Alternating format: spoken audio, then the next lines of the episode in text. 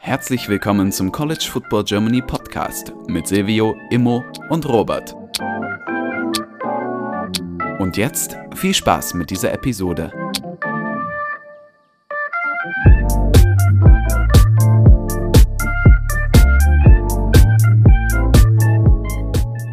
Herzlich willkommen zurück zu dieser neuen Folge des College Football Germany Podcasts. Mit dabei ist heute Silvio. Moin.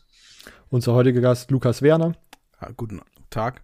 ich, bin auf ja? Abend, ich bin auf so guten Abend eingepolt. Ja, Podcastaufnahmen sind auch normalerweise abends, aber wir haben uns heute hier schon äh, ich weiß nicht, ob das Wetter optimal ist, auf jeden Fall etwas früher zusammengefunden ähm, und wollen über die Big 12 sprechen. Deswegen ist Lukas am Start. Lukas war schon mal bei uns zu Gast als Big 12 Guy, Texas-Fan, äh, Texas-Blick durch die Fanbrille. Dann warst du bei unserem Mid-Season Roundup irgendwann mit dabei. Ich glaube, genau. wir haben schon, genau, schon öfters mal zusammengearbeitet. Äh, Lukas hat mittlerweile einen eigenen Podcast, äh, der Horns and Horses Podcast über die Big 12. Das sollten wir eigentlich auch schon mal im Podcast erwähnt haben. Da äh, machen die gerade auch äh, Conference-Previews, äh, Team-Previews, ein interessanter Misch-Up, auch nochmal was ganz anderes. Also das kann man sich getrost parallel äh, zu unserem Podcast geben. Ähm, da war ich vor zwei Wochen zu Gast, äh, Lukas Martin, mit dem wir letzte Woche uns ge gedraftet haben, das äh, vierte Mitglied, sage ich mal, äh, in unserem, unserem Podcast gespannt. Äh, der war jetzt vergangene Woche zu Gast und hat über Cincinnati geredet. Ähm, sehr, sehr interessanter Podcast mit auch jetzt amerikanischen Gästen. Ist also sehr zu empfehlen. Natürlich allerdings in der Beschreibung und Lukas darf dann am Ende nochmal die Social äh, Media Handles verraten. Ähm, bevor wir zu äh, unserem Big 12 Teil 1 Preview kommen, wir haben auch wieder halbiert. Die Big 12 macht es uns ja nicht einfach mit äh, Divisions, sondern da musste man jetzt einfach so ein bisschen äh, durfte ich mal meine Gotteshand spielen lassen oder meine Gedanken walten lassen, habe da einfach mal ein bisschen umhergeteilt. Ähm, Kommen wir aber noch kurz zu zwei allgemeinen Sachen. Als erstes die Auflösung zum äh, Snake Draft von letzter Woche. Silvio, ich weiß gar nicht, Silvio, kannst du dich daran erinnern, ob das der erste Win für dich war? Nee, oder? Ähm, also wenn wir Mount Rushmore und so alles dazu rechnen, ja. habe ich da sicher schon mal gewonnen, aber ich okay. bin mir gar nicht mehr ganz sicher. Auf jeden Fall hat Silvio über äh, Instagram und Twitter zusammengerechnet 25 Votes, Lukas und ich jeweils 15. Also Gratulation Silvio, du hast den ersten Snake Draft dieser Offseason ja, dank, danke schön. Aber leider kein ähm, über 50 Prozent. Da bin ich tatsächlich ein bisschen enttäuscht, weil mein, meine Liste war deutlich besser als alle anderen. Ja, weiß ich nicht. Aber oh, gut, äh, am Ende, am Ende hat das Voting ja dich als Sieger bestimmt. Da brauchen wir jetzt ja auch nicht irgendwelche 50% Voting. Also, doch, wir brauchen jetzt man, keine absolute Mehrheit, oder? Doch, doch, wenn man das Ego mal pushen kann, dann muss man es gleich auch richtig pushen. Okay, na gut. Äh, und dann, äh, das war Nummer eins, er sehe hier vorm, äh, vorm förmlich gratuliert. Äh, und Nummer zwei ist die GCF Poll, die German College Football Poll, eine ähm, AP Poll ähnliches äh, Ranking, was in, unter den deutschen College-Experten oder Leuten, die sich über College Football einfach, die sozusagen irgendwie ein Sprachrohr haben oder Redebedarf und das auch in Podcasts oder äh, Blogs oder so tun. Äh, die haben sich zusammengefunden unter der Re Regie von Andy Müller, der ja auch schon mal diese Offseason bei uns zu Gast war. Und wir reichen jeweils unsere eigenen Top 25 ein und Andy kumulierte dann sozusagen zusammen nach so einem Punkte-Ranking wie beim AP-Poll. Äh, und da kommt dann das GCF-Poll raus. Es gibt ein GCF Offseason-Poll und das kam letzte Woche raus, perfekt an dem Tag, wo wir äh, schon einen Tag zuvor aufgenommen haben. Deswegen konnten wir es letzte Woche nicht besprechen, wollen aber natürlich dem auch den gebührenden äh, Respekt und Platz hier in dieser Sendung ein, äh, ja, geben. Deswegen schauen wir kurz auf das GCF-Poll, German College Football underscore Poll auf, äh, Twitter, äh, auf Instagram und German Poll, glaube ich, auf Twitter. Wir ich gehe einfach einmal ganz kurz durch in fünfer Schritten und ihr dürft gerne mal einen Kommentar dazu abgeben, wie eure Rankings sich da unterscheiden. Ähm, und auch hier gesagt, wir haben letzte Woche schon davor, drüber gequatscht gehabt, Silvio. Wir haben das so ein bisschen bauchgefühlmäßig gemacht, weil wir noch gar nicht so richtig äh, so 100% sozusagen ready waren, diese Top 25 sozusagen rauszuhauen. Vielleicht wird sich das dann auch kurz vor, bis vor kurz Ende, vor, bis vor kurz zum Start der Saison nochmal verändern, aber äh, okay. Nummer 25 ist dann im GCF-Poll die Ole Miss, 24 äh, die Louisiana Raging Cajuns, 23 Penn State, 22 Arizona State, 21 Washington. Hier schon irgendwelche Anmerkungen, lower gerankte Teams, höher gerankte Teams? Ich, also ich hatte Louisiana deutlich zu hoch. Also ich hatte Louisiana in Top 10. Okay. Ähm, ja. ja. Ich sehe sie ziemlich stark. Die bringen fast, also ich glaube, nur einen Starter komplett im kompletten Team, was sie an verloren haben, eben. Deshalb sehe ich mhm. sie so stark. Ähm, Ole Miss hatte ich nicht gerankt, Penn State hatte ich nicht gerankt, Washington hatte ich gerankt, wenn ich richtig bin. Ja, der hatte ich auf 22. Und ähm, Penn State hatte ich auch nicht gerankt. Ich hatte von unten nach oben auf Western, TCU, Houston, Washington, LSU. Okay, okay. Ähm, Silvio, hast du irgendwelche äh, Kommentare, Anmerkungen zu den ersten fünf? Letzten fünf, je nachdem. Jetzt, jetzt, wo Lukas das sagt, ist natürlich Louisiana ein bisschen, wahrscheinlich habe ich die zu niedrig gehabt, aber ich hatte Louisiana auch so in den 20er-Dreh. Ähm, und ich hatte Ole Miss ziemlich weit oben. Also ich glaube, ich hatte Ole Miss sogar fast in den Top, Top 15 oder ein bisschen darunter, 16, 17. Ich weiß nicht warum. Ich bin irgendwie bei Ole Miss dieses Jahr optimistisch. Aber ich meine, es ist, noch relativ früh. Also deshalb finde ich das sowieso noch ein bisschen, ja. Sehr Bauchgefühl Preseason-mäßig. Ja, genau. Äh, ich, wenn ich gleich mal drauf schaue, ich habe Louisiana tatsächlich auch auf 24, ähm, habe aber Ole Miss überhaupt nicht in den Top 25, weil äh, ich glaube, mein Gedankengang war dann, dass ich in der SEC West auf jeden Fall Alabama, LSU äh, und Texas A&M dieses Jahr besser einschätze und da habe ich mir direkt schon einen Feind gemacht in dieser Aufnahme. äh, aber ja, sonst bin ich damit relativ d'accord. Ähm, gehen wir weiter mit der 20, den Texas Longhorns, 19 äh, Coastal Carolina, 18 Iowa, 17 LSU und 16 Indiana. Dazu irgendwelche Gedanken, Lukas? Also zunächst habe ich auf unserem Podcast schon verraten, ich hatte die Longhorns gar nicht gerankt, weil bei mir, ich bin durchgegangen durch das komplette Ranking und wo der Starting Quarterback abgegangen ist, habe ich das Team grundsätzlich runtergestuft. Bei manchen Teams geht es nicht, weil dann trotzdem, also geht es nicht so krass, weil die Defense dann trotzdem noch so stark ist, aber ich habe die Longhorns gar nicht gerankt, also sind bei mir nicht in den Top 25 jetzt. Ähm, Coastal hatte ich ein bisschen höher, die hatte ich auf 17. Und ansonsten ist eigentlich alles so ungefähr, wie gesagt, LSU hatte ich zwei Plätze tiefer, also das ist alles so ungefähr, wo ich es auch hatte. Ja. Silvio? Ja, ich kann auch nicht wirklich viel daran meckern. Ich hatte Texas tatsächlich auch auf der 20, einfach weil die Big 12 halt dann doch in der Spitze, glaube ich, Top 25 würdig ist. Mit drei Teams, die ich da, glaube ich, hatte. Ähm, und ja, sonst hatte ich hier Arizona State auch noch ein bisschen höher gehabt bei der 18 und so. Aber sonst auch relativ, relativ gleich. Ähm, 15 Wisconsin, 14 Miami, USC auf der Nummer 13, Notre Dame auf der 12 und Oregon auf der 11. Lukas. Ja, also ich hatte ähm, im Grund, also USC hatte ich auf 15, ich hatte Indiana auf 13, ich hatte Notre Dame auf 11, Oregon auf, auf kommt erst bei mir auf 10. Ähm, und was war jetzt noch, was noch fehlt? Ach ja, Miami hatte ich ein bisschen tiefer, Miami hatte ich auf 16. Und dann hatte ich auf 14 noch ähm, die Aggies. Okay, okay. Äh, Silvio? Äh, ich hatte Texas AM tatsächlich ein bisschen höher, aber allgemein auch hier finde ich wieder, das ist, ist, definitiv ein Ranking, was vertretbar ist. Also gibt es ja. nicht viel von mir zu meckern. Das stimmt. Ich habe Oregon äh, in den Top 10. Ich habe Florida dann auf der Nummer 11. Das ist dann sozusagen auch hier leichte Abweichung. Florida kommt hier auf äh, GCF-Poll auf 10.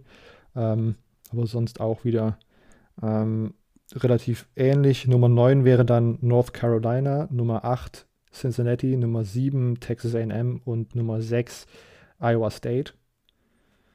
Hm.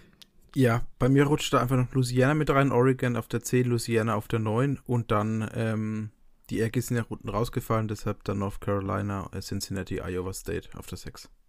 Ah ja. Silvio? Ich habe es relativ ähnlich tatsächlich. Ich habe äh, dann 9 Florida, 8 Notre Dame, 7 Iowa State, 6 Texas A&M, also. Okay, Iowa State, also hier der Konsensus Zweiter in der Big 12, wenn man das so, mhm. wenn sich das hier so anhört.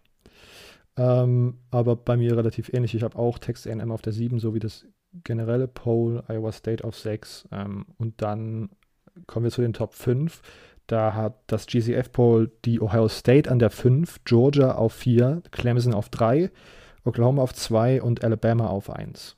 Und es gab tatsächlich, glaube ich, drei Teams, die First mhm. Overall Place Votes gab. Also deswegen, äh, ich glaube, es waren Ohio, äh, Alabama, Oklahoma und Clemson, die jeweils mindestens ein First Place Vote bekommen haben. Wie sind eure Top 5 ausgefallen? Ich hatte auf der 1 Oklahoma, auf der 2 Georgia und dann auf 3 Alabama, dann Clemson und dann auf der 5 Ohio State. Einfach weil die, wie auch in dem Fall, die Starting Quarterbacks bei 3 bis 5 sind weg. Ähm, musst aber trotzdem auch so viel Production, die zurückkommen, das kannst du nicht weiterfallen lassen und Oklahoma und Georgia haben aus meiner Sicht zum aktuellen Zeitpunkt die komplettesten Teams. Ja, ja. Silvio, wie sind deine Top 5 ausgefallen? Ich fand es erstmal, würde ich sagen, relativ interessant, wie unterschiedlich die Nummer 1 war. Also wie viele, ich meine, drei, drei Teams waren es dann am Ende, glaube ich, die First äh, Number One ähm, Votes bekommen haben. Bei mir war es am Ende Bama auf 1. Ich bin da einfach auch hier wieder mit Gefühl gegangen und dann Oklahoma 2, Clemson 3, 4 Ohio State und 5 Georgia. Ähm, aber ich finde vor allem, ich meine, weiter unten kann man wirklich Teams richtig diskutieren, ob die rein sollen oder nicht. Aber die mhm. Top 5, da kann man, da kann man wirklich jedes Ding vertreten. Also wie wenn Oklahoma an 1 ist und Alabama an 3 vielleicht sogar, könnte man vertreten. Unten könnte man tatsächlich richtig diskutieren, ob ein paar Teams wirklich drin sein sollten, aber oben, ja. ja. Ähm, ich habe dann tatsächlich, also dann haben wir tatsächlich auch komplett unterschiedliche Top 5. Ich habe Clemson auf 1, äh, Oklahoma auf 2, weil, wie gesagt, das sind meiner Meinung nach auch, auch die komplettesten Teams und ich bin sehr, sehr gehypt auf die Clemson D-Line, die ja letztes Jahr sehr jung war und jetzt mit Five-Star-Recruits bestückt ist, die jetzt auch noch sozusagen ein Jahr mindestens Erfahrung haben. Also Clemson, da habe ich wirklich sehr, sehr hohe Erwartungen dieses Jahr wieder. Georgia auf 3 und Ohio State und Alabama wie gesagt, da ist die Frage, wie man mit den QB-Changes umgeht. Und deswegen habe ich erstmal Ohio State auf 4 und Alabama auf 5. Auch hier, äh, ob man sozusagen Alabama also unter unterschätzt, ist natürlich dann auch immer so eine, ob man die unterschätzen sollte, ist dann auch so eine Sache. aber die wären bei mir im Moment der First One Out aus dem Vier-Team-Playoff. Okay, ähm, das war's mit der GCF Poll. Kommen wir zum Big 12 Talk. Wie gesagt, fünf Teams heute an der Reihe. Ähm, und wir starten mit Silvio und der Texas Tech University. Äh, die Texas Tech University ist in Lubbock, äh, Texas, mit 40.000 Studenten. Als Fun Fact an der Stelle, Silvio, schieß los. Texas Tech, also wirklich, das ist immer so ein, so ein komisches Team zu covern. Ich meine, ich habe ich glaube, weiß nicht, ob es vergangenes Jahr war oder das Jahr davor, da habe ich relativ häufig irgendwie Texas Tech angeschaut, zumindest mal reingeschalten, weil die einfach offensiv immer so, so viele Punkte machen.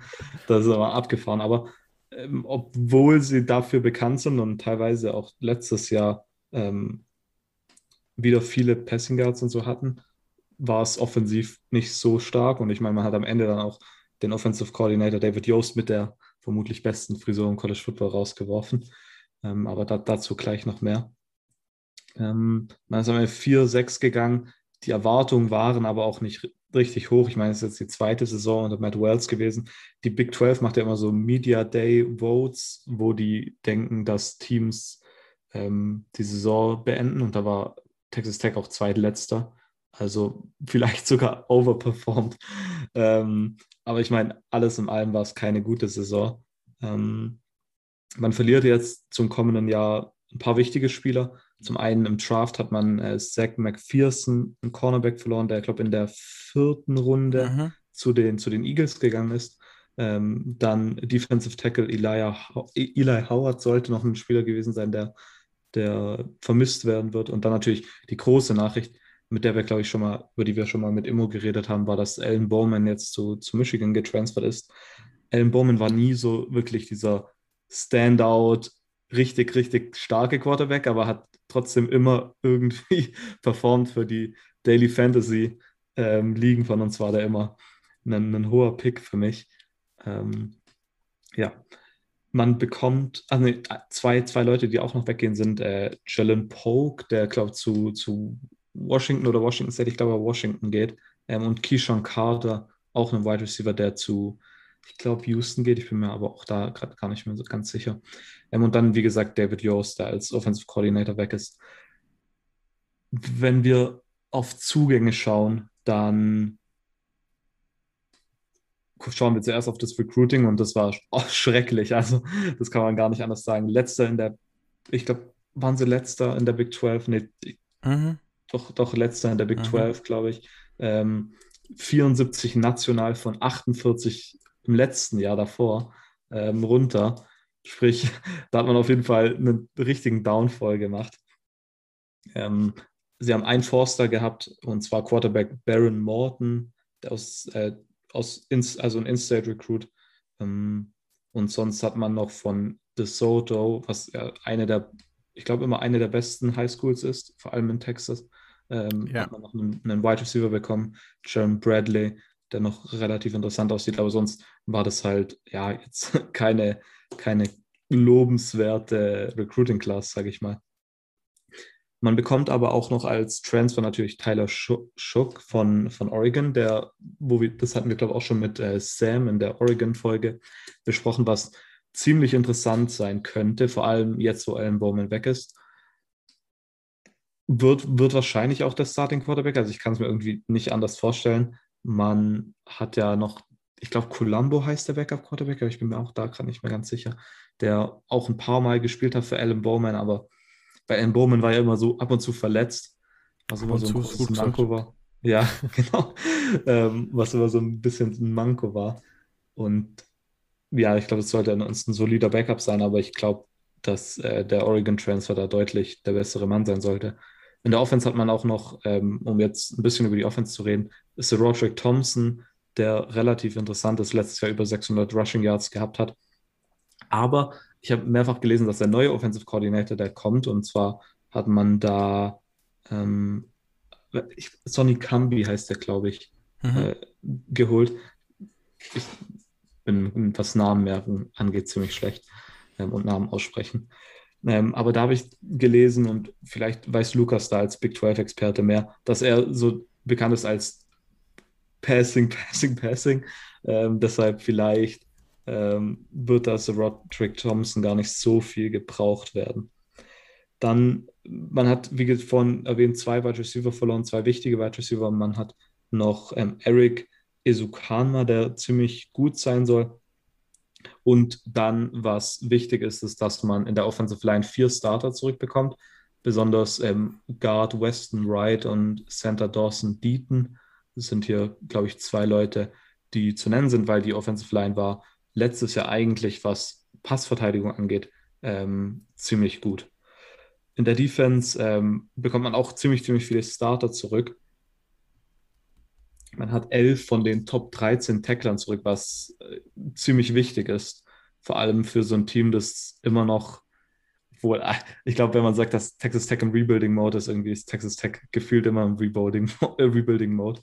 Ähm, aber da ist wahrscheinlich die beste Position die Linebacker. Da hat man mit äh, Colin Schooler, der damals von Arizona getransfert ist, äh, Christian Merriweather und Rico Jeffers, drei sehr, sehr gute Linebacker, die wirklich ähm, wichtig sind für die Defense und für mich vermutlich auch die besten Spieler in der ganzen Defense sind.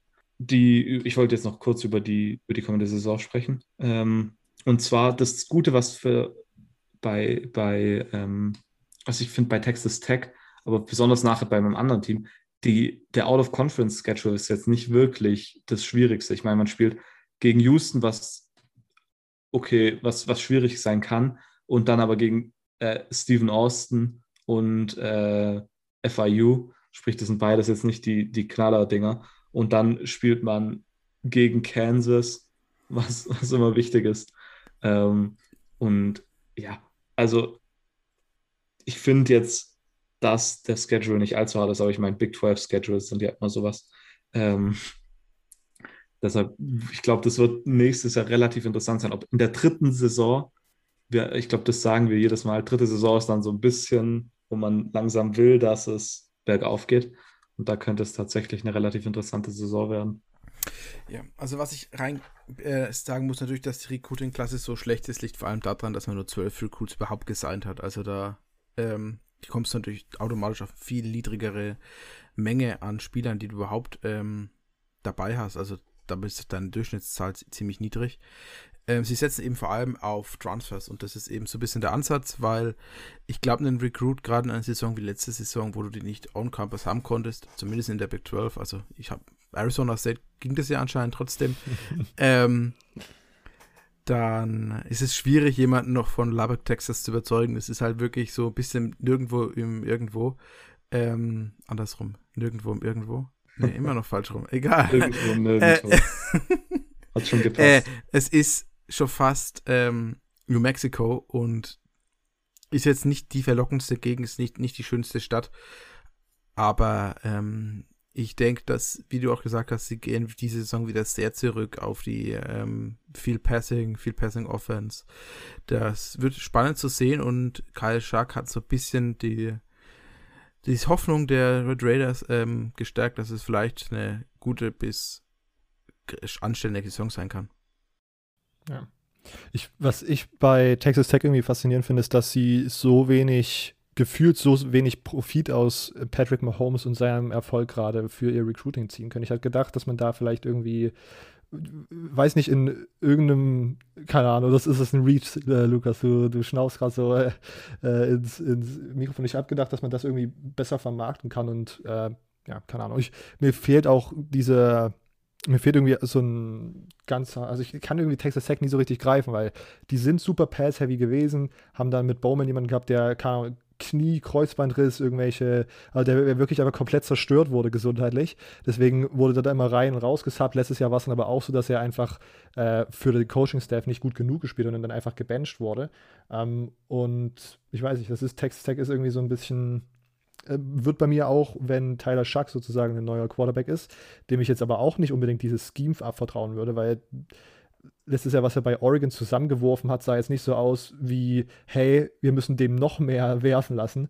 Ähm, also, keine Ahnung, ich finde Text Text schwierig zu greifen und ist für mich auf jeden Fall nicht dieses Jahr irgendwie in den Top 4 sogar, oder vielleicht sogar im oberen, in der oberen Hälfte zu finden bei, bei der, bei der Big 12. Nee, das wahrscheinlich nicht. Ähm, warum aus, Ma, Ma, aus äh, Mahomes kein Gewinn ziehen kann, ist halt einfach die Tatsache, dass erstens eine komplett neue Coaching-Staff und dann hat sich Mahomes eigentlich für Tech nur entschieden, weil sie die einzigen waren, die bereit waren, ihn zu nehmen und nicht wie alle anderen sagen, ja, wir wissen, dass du nächstes Jahr Baseball spielst, also wir brauchen dich, dich nicht als äh, Footballspieler überhaupt ähm, zu re rekrutieren. Und das ist ja eigentlich so das auch, warum Mahomes ähm, ja nur ein Freestar war, weil halt jeder davon ausging, dass er Baseball spielt. Und ähm, wenn du halt seit Jahren und auch, ich meine, man muss mir überlegen, wie, mit welchem Abgang ähm, der, der ehemalige Head Coach hatte. Der wurde entlassen, um dann die irgendwie hochzustolpern in die NFL auf einen Head Coaching Posten, wo er auch seit drei Jahren nichts reißt. Also ähm, schwierig, schwierig das Ganze. Also die ganze Cliff Kingsbury Sache ist für mich immer noch die absurdeste Geschichte die ich glaube jemals gehört habe. Als das damals rausgekommen ist, dachte ich, das, das soll ein Witz sein. Der war doch damals schon fast als Offensive Coordinator von USC bestätigt. Der war, der war schon, der hat schon das so, gehabt. So, deshalb, hat er, deshalb hat der Brew McCoy damals eigentlich bei USC ursprünglich mal unterschrieben. Und das war ja sein Grund, warum er dann den Transfer zu Texas nehmen konnte, so schnell, weil er gesagt hat, ja, ihr habt mir versprochen, dass ich äh, Cliff äh, Kingsbury als ähm, OC habe und den habe ich jetzt nicht mehr, also äh, NCAA, gib ihm mal den Hardchip, dass er gehen kann. Okay, und dann, okay, und dann, dann ging er zurück. Zu, genau, und dann hat es ihm bei Texas nicht gefallen, weil er mit, äh, mit Herman nicht funktioniert, weil Herman einfach menschlich nicht so, also gibt es Geschichten, er hat auf dem Gang zum Beispiel die Spieler nicht begrüßt, die bei ihm im Team waren oder hat sie auch nicht, nicht angeguckt, hat sie einfach ignoriert. Und das hat Brew McCoy nicht gefallen. Da gab es dann auch Aussprachen, um jetzt mal diese ganze Brew McCoy-Story ganz kurz aufzureißen. ähm, und deshalb ist er wieder zurückgegangen. War er dann noch ein Jahr lang krank mit einer äh, undisclosed injury oder ähm, Nervenkrankheit, was auch immer hatte. Es wurde nie wirklich öffentlich bestätigt und ja, jetzt startet er wieder durch. Halt nicht für Texas, das ist das Problem. ja. Okay, alles klar. Ähm, gut, Texas Tech damit einmal abgehakt, kommen wir zu einer wesentlich kleineren Uni, die in Fort Worth, Texas liegt. Ich habe äh, versucht, heute die ganzen Texas-Teams sozusagen abzuarbeiten und dann, um sozusagen auszugleichen, haben wir nachher noch ein äh, außerhalb Kansas liegendes Team am Start. Lukas darf weitermachen mit TCU, äh, hat 11.000 Studenten in Fort Worth, Texas. Ähm, ich habe das tatsächlich schon so ein bisschen predicted gehabt, dass Lukas TCU nimmt, weil äh, ihr werdet gleich hören, warum. Lukas, schieß los. Warum findest du TCU als Titelanwärter dieses Jahr? ja, als Titelanwärter ist jetzt vielleicht etwas übertrieben. Also zunächst mal zur vergangenen Saison. Äh, TCU ging 6-4, 5-4 in der Conference und hatte eigentlich so zwei Highlight-Games. aus TCU-Sicht. Das eine war der 33-31 Sieg äh, gegen Texas, den ich aber dann später nochmal an einer anderen Stelle ein äh, bisschen be beleuchten will. Und eben vor allem der 29-22 Sieg gegen Oklahoma State. Man lag ähm, 13-0 hinten, lag dann sogar 16-7 zur Halbzeit zurück und hat dann sich in der zweiten Halbzeit mit eigentlich sehr schönen Big Plays, also einmal ein äh, 42 Yard Scramble von äh, Quarterback Max Duggan oder auch eine schön, schön langer Pass ähm, mit 72 Yards auf Darius Davis. Ähm, zurückgekämpft und konnte das Spiel am Ende eben 29-22 gewinnen. Ähm, gegen Oklahoma State war es okay, die Woche vorher gegen Texas verloren hatte und aber immer noch auf Platz 15 gerankt war und diese Niederlage hat dann ähm, Oklahoma State endgültig aus den Top 25 geschmissen. Also das war so für TCU ein wahnsinniger Comeback-Sieg, dass sie da zurückgekommen sind. Lowlight Game war für mich die 6 zu 24 Niederlage gegen West Virginia. Also Max Duggan wahnsinnig inkonstant, 16 äh, Pässe von 29 Versuchen nur angekommen, 161 Yards, eine Interception. Ähm, zwei Field Goals im ganzen Spiel nur gemacht und Lady Brown, also der West Virginia Running Back, des ganzen Tag das Feld hoch und runter gelaufen, am Ende 24 Carries für 156 Yards. Ähm, war vor allem in der Deutlichkeit heftig, weil so in der Prediction war dieses Spiel bei minus 3 für West Virginia und eben Over-Under von 45, also dass es dann nicht mal die 30 Punkte gerissen hat, war, also gerade die 30 Punkte gerissen hat, war dann äh, relativ überraschend. Und ja, was ähm, gehen wir mal weiter ins Recruiting. Also 22 braucht man nicht drüber zu, also bis aktuellen Jahren braucht man nicht viel zu verlieren.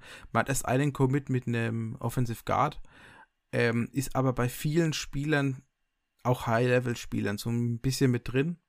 Ähm, rechnet sich gute Chancen aus und hat auch echt gute Chancen für ein paar Flips.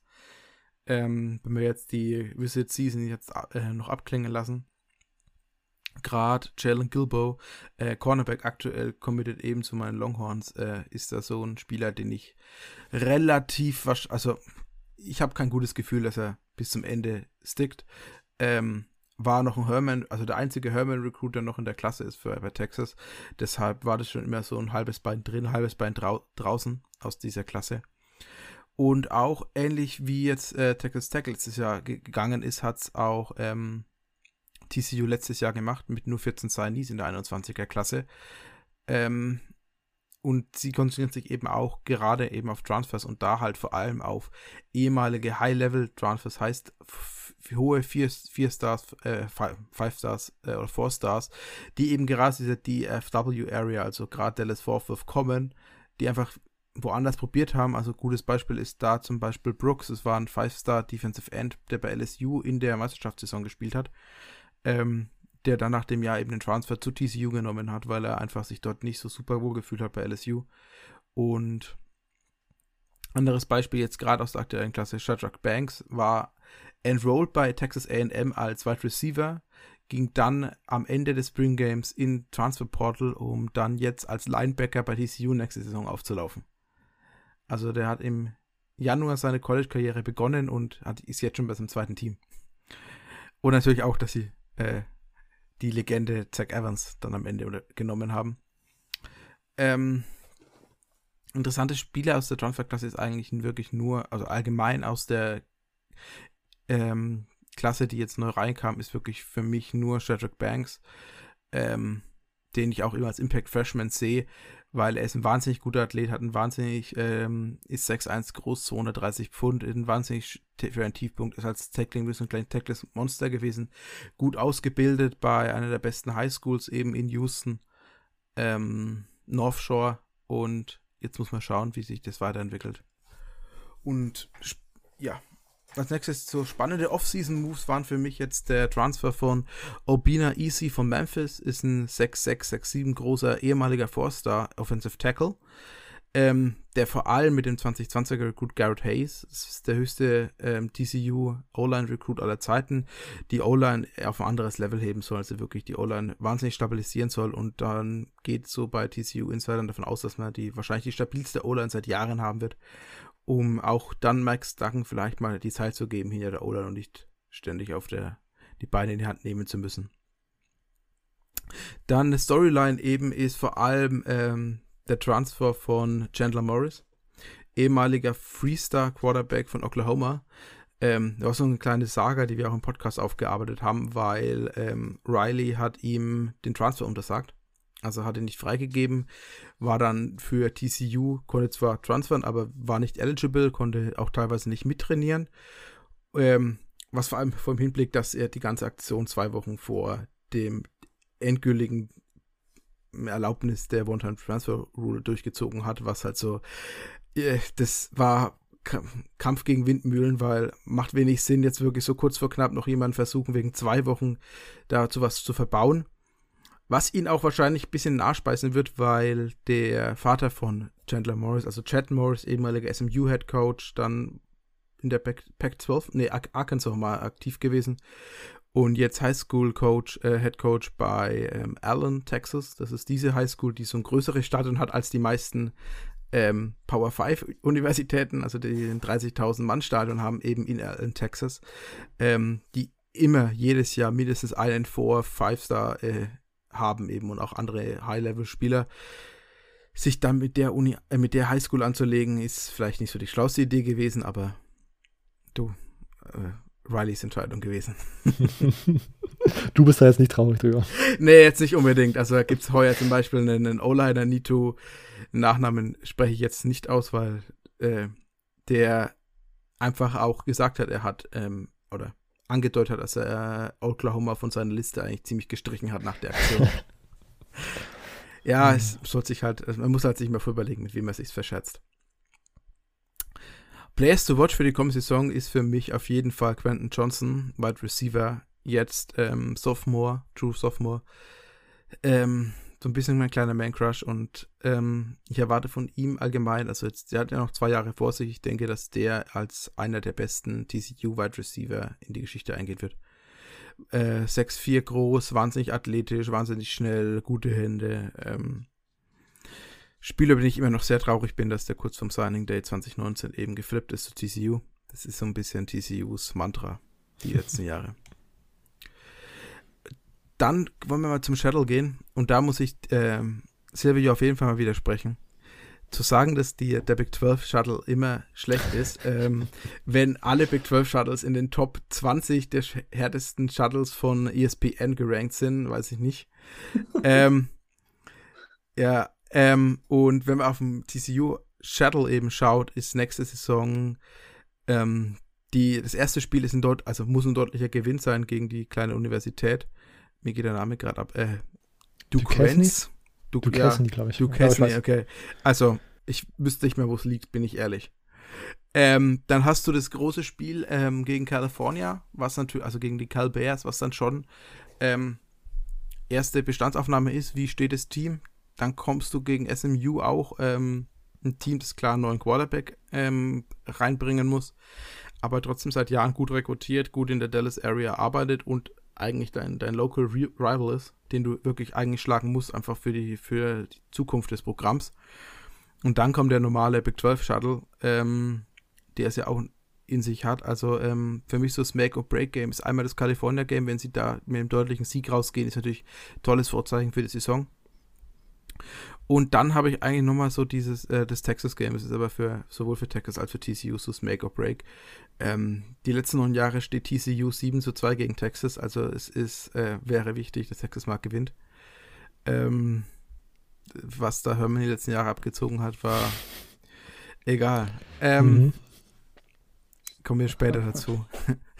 Deshalb, also das ist für mich das Make or Break Game und für Upsets Watch würde ich wirklich ähm, weil es so ein Trap-Game für Iowa State ist, das letzte Spiel, also der 26. November gegen Iowa State 10, ähm, Iowa State hat die Woche davor Oklahoma, hat dann TCU und hat dann, wenn alles so läuft, wie wir uns das vorstellen oder uns vorausbedrückten, die Big 12 Championship wieder gegen Oklahoma. Also ist dieses, dieses Spiel dazwischen, dieses TCU-Spiel einfach so ein absolutes Trap-Game, wo wirklich äh, Außer natürlich, es wird zum Finale, wenn TCU äh, die Saison gut spielt und auf einem Level wie Iowa State ist, dass das, das Finale wird vor dem ähm, ums Big 12 Championship Game. Das kann durchaus sein.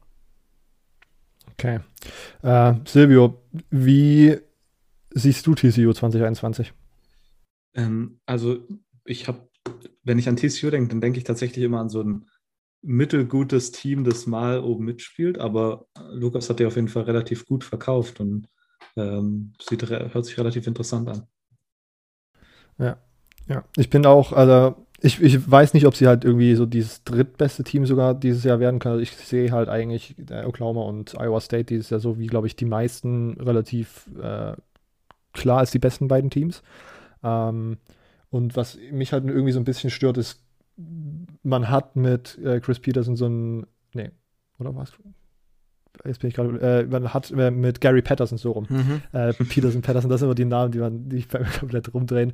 Äh, Gary Patterson, den Coach, der halt immer, wo halt immer gesagt wird, der ist so super gut und der spielt vor allen Dingen halt gute Defense. Und ja, die TCU war, glaube ich, dass er wieder in den meisten Kategorien irgendwie so auf 30 mhm. gerankt, was halt auch wieder wirklich gut ist. Aber ich finde, offensiv war das letztes Jahr wirklich so ein Auf und Ab und man hat einmal mit Max Duggan und Zach, äh, Zach Evans so ein irgendwie so ein zweiköpfiges Monster mindestens, was halt einfach gut rasieren kann so, aber dann trotzdem dieses Texas-Spiel, das war so ein Chaos und manchmal denkt man sich so, was passiert hier eigentlich gerade? Der wird umhergefummelt und umhergerannt und man wird irgendwie im Backfield getackelt, weil der Receiver halt wieder irgendwie so eine einmal den Ball gefangen und anstatt nach vorne zu gehen, wollte er irgendwie drei Leute austanzen und rennt irgendwie fünf Jahre zurück. Also das ist, ich finde, letztes Jahr war es so ein Auf und Ab und ein komplettes Chaos irgendwie.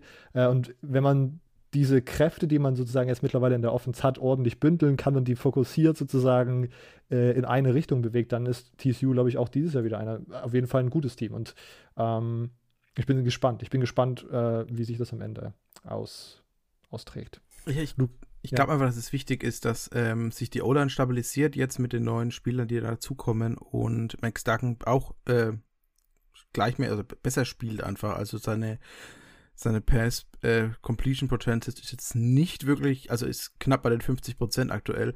Äh, wenn er da 10% oder vielleicht 15% nach oben, dann glaube ich, dass sich das da viel geht, weil in der Defense bringen sie auch bis auf die beiden Spieler, die in NFL gegangen sind, den ähm,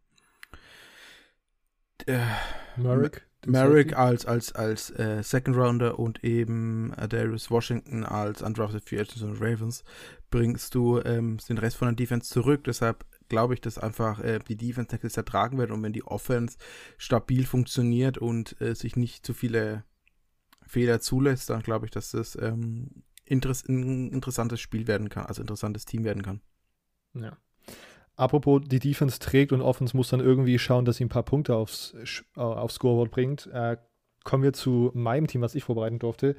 Dem einzigen Out-of-State äh, Out das wir heute besprechen, äh, den Kansas State Wildcats. Die Univers äh, Kansas State University ist in Manhattan, Kansas, äh, und hat 21.000 Studenten. Ähm, Kansas State ist letztes Jahr 4 und 8 gegangen äh, und hatte einen, auch eine ziemliche Auf- und Ab-Saison, würde ich mal sagen. Äh, das Highlight-Game wird wohl äh, das 38-35, äh, der 38-35-Sieg gegen Oklahoma sein. Äh, Kansas State ja wirklich in den letzten Jahren einfach der komplette Albtraum der Sooners. Äh, Lukas freut sich gerade. Ähm, ja, ich, ja, die, was auch immer da immer passiert, aber in diesen Spielen hat äh, Oklahoma irgendwie immer so einen kleinen Blackout oder äh, kann halt irgendwie den Sack nicht richtig zumachen. Dann kommen solche Ergebnisse eben wie zustande. Ähm, und das Lowlight war, glaube ich, die ganze zweite Saisonhälfte. Man ist irgendwie mit einer Niederlage gestartet, die schon sehr schwierig war. Das war gegen Arkansas State. Das war äh, einen Group of Five Gegner aus der Sunbelt, der halt ja, okay, war letztes Jahr ganz gut, aber irgendwie so richtig, ne? Äh, aber das, meine Devise ist, das hätte Kansas State gewinnen müssen.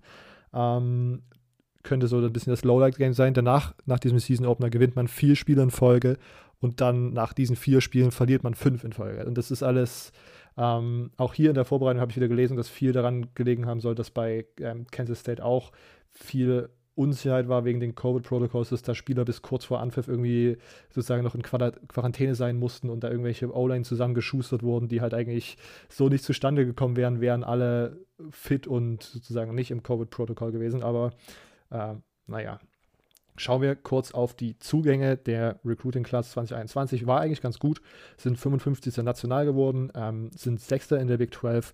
Eine Verbesserung, ich glaube, seit 2017 waren sie bis äh, dann, also vier Jahre lang, immer auf Platz 9, also einen guten Sprung nach vorne gemacht. Ähm, aber auch hier, Kansas State ist auch kein Name, der wirklich dir große, die, die, der große Name an Land zieht.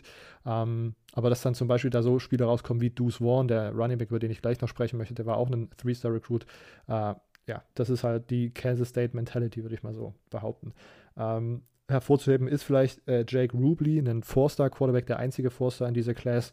Ähm, der wird auf jeden Fall den Quarterback-Room noch mal ein bisschen verbessern. Er war auch der bestgerankte Spieler seit 2007, den Kansas State da holen konnte.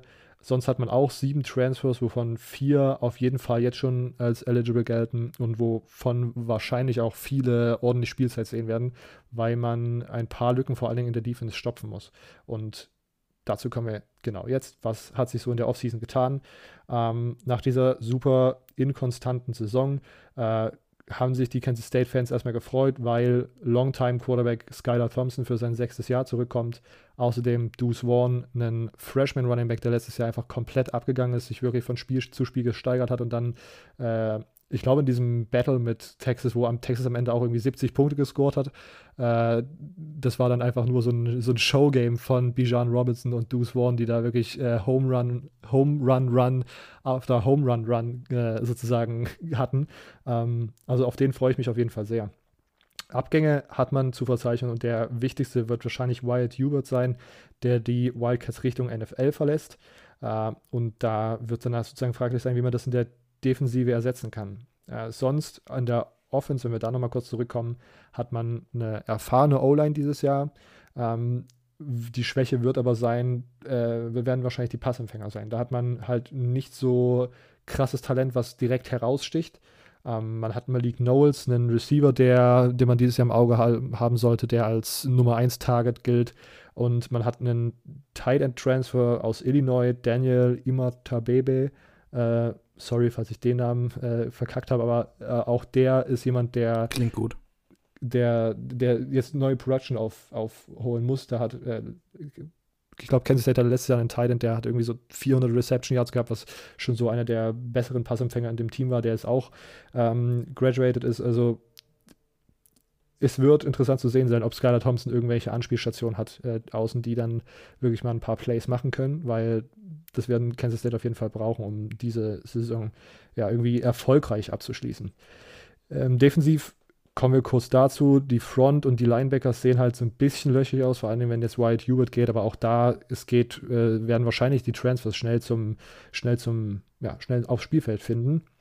Das Backfield, was halt letztes Jahr auch ähm, mangelhaft war, würde ich mal sagen. Also in den ganzen defensiven Statistiken, Rankings, da äh, hat Kansas State irgendwie auf Richtung 80, wenn nicht sogar noch manch, in manchen Kategorien sogar schlechter als Kansas äh, funktioniert, gespielt. Und das ist äh, auf jeden Fall verbesserungswürdig, wenn man sozusagen hier wieder ein Upset äh, zu den großen Big 12 Teams bringen möchte. Ähm, die Secondary gefällt mir tatsächlich ganz gut. Man hat mit Jaron McPherson einen Safety, der sehr erfahren ist, so ein bisschen als Quarterback der Defense gilt und da wirklich schon sehr, sehr gut gespielt hat. Man hat TJ Smith, einen Redshirt Freshman, der letztes Jahr äh, nur wenig Einsatzzeit gesehen hat, ähm, aber auch da schon sehr überzeugt hat, ein paar kranke Hits einfach gelandet hat. Und das ist so einer, auf den sich viele Kansas State-Fans gerade freuen und sich da aufhypen. Also das Backfield sieht ganz gut aus und wenn man irgendwie es hinkriegt, vorne ein bisschen Pressure zu kreieren, ähm, sollte diese Defense auf jeden Fall eine Verbesserung sein im Gegensatz zu dem, was man da letztes Jahr auf dem Spielfeld stehen hatte. Mein Player to watch ist Deuce Vaughn, wie gesagt, äh, Sophomore Running Back, absolute Maschine, vor allen Dingen zum Ende der letzten Saison, hat mir sehr, sehr gut gefallen. Ich bin auch überzeugt von Skylar Thompson, aber und ich, von diesen beiden hängt, glaube ich, sehr viel von dem Erfolg von Kansas State ab. Letztes Jahr, als Skylar Thompson sich im Spiel gegen Texas Tech am Bein verletzt hat, da hat man schon gesehen, das ist äh, alles jetzt nicht so super krass verlaufen. Man hatte noch einen, ähm, man hatte noch einen Freshman Quarterback, der dann spielen durfte, der halt auch wirklich nicht überzeugt hat. Ähm, jetzt finde ich es ganz gut, dass man so einen Four-Star-Quarterback aus Iowa sozusagen organisiert hat. Der kann dieses Jahr sozusagen dann nochmal ordentlich hinter Skylar Thompson und dem Backup pausieren und dann vielleicht nächstes Jahr angreifen. Ähm, aber ja, wie gesagt, ich glaube, es hängt viel davon zusammen, wie gut Deuce Vaughn äh, laufen wird, weil Kansas State auch ein sehr lauf-heavy Team ist und Skylar Thompson, wie sehr der beschützt wird und dann Zeit hat, äh, Receiver anzuwerfen. Ähm, wenn wir auf den Schedule schauen, äh, finde ich den eigentlich ganz, äh, ganz, ganz vorteilhaft. Man hat Oklahoma, Iowa State, TCU zu Hause. Ähm, Make or Break ist für mich äh, eins aus den drei Spielen, die man nämlich back-to-back -back hat. Man muss auswärts gegen Oklahoma State und dann äh, Oklahoma und ISU bekommt man dann zu Hause. Äh, ich glaube, das wäre tatsächlich sehr, vorteil sehr vorteilhaft, wenn man aus diesen drei Spielen irgendwie einen Sieg mit äh, herausnimmt und nicht direkt wieder in so ein Schema verfällt, wie das letztes Jahr war, wo man dann einfach so eine Losing Streak zum Ende der Season hatte oder jetzt hier in der Mitte der Saison. Das ist immer, glaube ich, sehr, sehr unvorteilhaft. Und auf den Upset Watch würde ich das Out-of-Conference-Game gegen Nevada ähm, schreiben. Äh, treffen, ja, sie treffen auf das Wolfpack in Woche 3. Äh, Nevada, wer sich noch erinnern kann, letzte Saison einer der besten, überraschendsten Teams irgendwie so ein bisschen in der Mountain West gewesen und werden auch da dieses Jahr wieder als Favorit gehandelt. Ähm, ich bin sehr, sehr gespannt. Das ist auf jeden Fall, man hätte sich einfachere äh, Gegner schedulen können als Nevada, als, als Kansas State. Ähm, ja, ich bin sehr, sehr gespannt. Ich, ich, wie gesagt, es hängt sehr viel von diesen Playmakern in der Offense ab, ob das jetzt erfolgreich wird oder wieder so ein bisschen im Nichts verläuft, so wie letztes Jahr. Ähm, Kansas State, Lukas, was ist da dein Vibe dieses Jahr? Eben, ich finde, du hast es ganz gut getroffen. Es ist viel wichtig, abhängig, ob Skylar Thompson gesund bleibt und wie er dann, ähm, wie es eben sich das ganze Passing Game verhält. Deuce One war wahnsinniger Pickup ähm, aus Round Rock, Texas, also Vorstadt zu Austin. Ähm, so ein bisschen kleiner Miss, dass der wäre so als einfach nur, also stellt euch Deuce One und äh, Beatron in einem Backfield vor. äh, Traum. Ähm, ja, beim Shadow finde ich noch ultra, also ich finde es einfach verstörend. Das Stanford-Game findet einfach in Dallas, Texas statt. Ja, das habe ich auch. Also zwei Auswärtsspiele, äh, also für beide Mannschaften Auswärtsspiele zu machen, ist so, äh, macht wenig Sinn. Ähm, aber ja, du hast die Covid-Probleme letztes Jahr angesprochen. Sie haben te teilweise dann auch mit äh, Walk-Ons auf, auf, in der O-Line gearbeitet, die gestartet sind. Ähm, sind nicht die optimale Umstände, die du unbedingt haben willst. Wobei, was hast du in Kansas State für, für Walk-Ons? Du hast halt die Kansas Hinter, Hinterland Bauern, die dann als Walk-on bei dir an der Uni sind, die halt dann trotzdem den Körper mitbringen. Also war vielleicht gar nicht so, so verkehrt. Ähm, ja, aber wie du sagst, es wird auch wieder so ein mittlerer Abschluss werden in der Saison. Vielleicht eine, eine 500er Saison, ein bisschen drunter, ein bisschen drüber. Ähm, ich denke, das ist das, was so drin ist. Wichtig wäre vor allem halt der Sieg in Woche 5. ja, ich glaube, wer das, was denkst du, was ist so das Spiel, wo Kansas State am ehesten den Upset holt, auch wenn du die Texas-Fanbrille abnimmst? Äh, dann ist der Abst eindeutig Oklahoma State. Ist von okay. den drei Teams, denke ich, das am schlagbarsten. Okay. Dann bin ich sehr, sehr gespannt auf Oklahoma State, was wir dann nächste Woche besprechen werden. Ähm, aber ja, ich glaube, von diesen dreien, von den, von den drei Top, ja, von den Top 3 ist es wahrscheinlich das äh, ja, krasseste, der, der krasseste Upset. Silvio, äh, dein Vibe von zu Kansas State?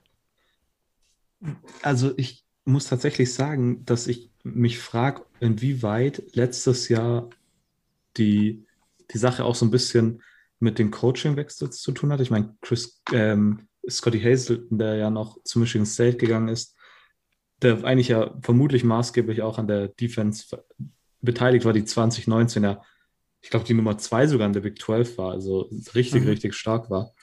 Ähm, tatsächlich halte ich von Kansas State als nicht als ich, Organisation ist das falsche Wort, aber als Football, ähm, Football-Programm, ja, ähm, relativ viel. Ich glaube, dass Chris Kleiman, der, der Head Coach, da richtig das Potenzial hat, was aufzubauen.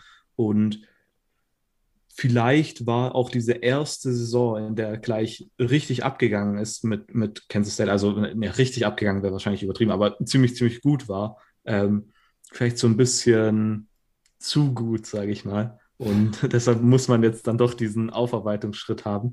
Aber tatsächlich glaube ich, dass Kansas State in den kommenden Jahren da richtig gut was aufbauen kann.